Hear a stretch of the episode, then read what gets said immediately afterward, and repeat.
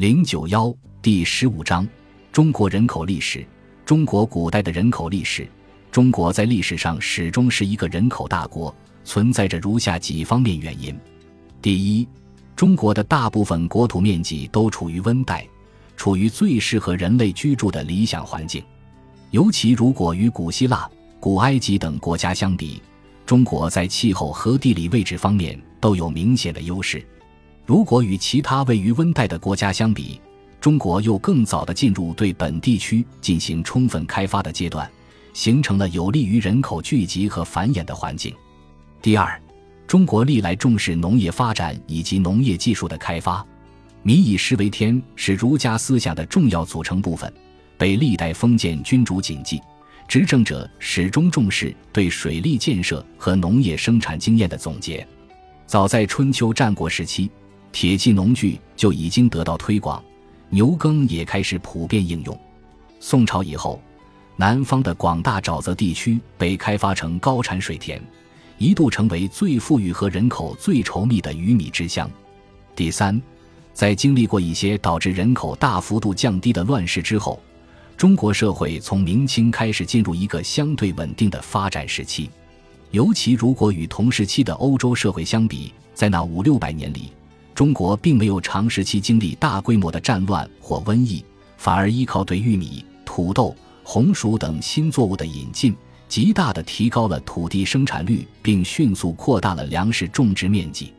为人口规模的持续性增长奠定了基础。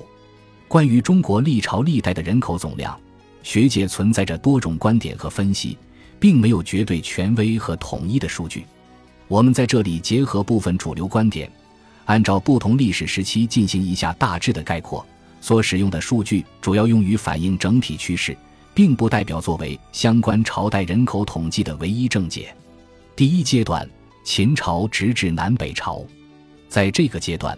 中国人口总量的低谷大致出现在秦末汉初。在西汉初期，人口总量最少时大概只有一五百万的规模，之后随着整个社会进入休养生息的阶段。西汉在人口高峰时曾达到六零零零万左右的规模，但是在经历了王莽篡汉等社会动乱之后，人口总量又一度下跌至三零零零万左右，直至东汉中后期才恢复到六零零零万的规模。总的来说，直到隋朝建立之前，中国人口规模的上限基本上就在六零零零万左右。第二阶段，隋朝到元朝。从贞观之治到开元盛世，作为中国古代历史上的鼎盛时期，唐朝中期的人口总量达到了八零零零万至九零零零万的规模。但在安史之乱后，唐朝乃至之后五代十国时期的人口总量曾出现下跌趋势。直到北宋建立之后，随着农业生产的恢复以及经济的高度繁荣。有观点认为，中国人口总量在当时第一次突破了一亿大关，但之后由于外族入侵带来的战乱和统治面积缩小，南宋的人口总量没能回到北宋时期的高峰。包括在进入元朝之后，人口规模也只是维持在七零零零万左右的水平。第三阶段，明清两朝，明朝初期的人口规模在六零零零万左右。